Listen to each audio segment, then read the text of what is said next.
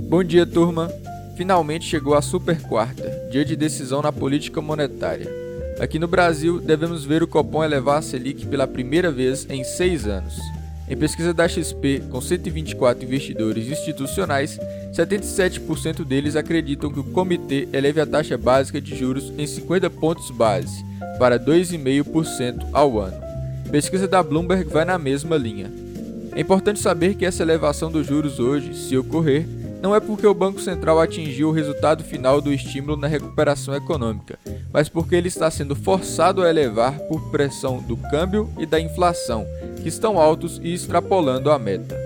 Nos Estados Unidos, o Fed também anuncia a sua decisão, mas os americanos focarão na leitura do relatório sobre as previsões econômicas do país e se existe a possibilidade de uma alta de juros antes de 2023.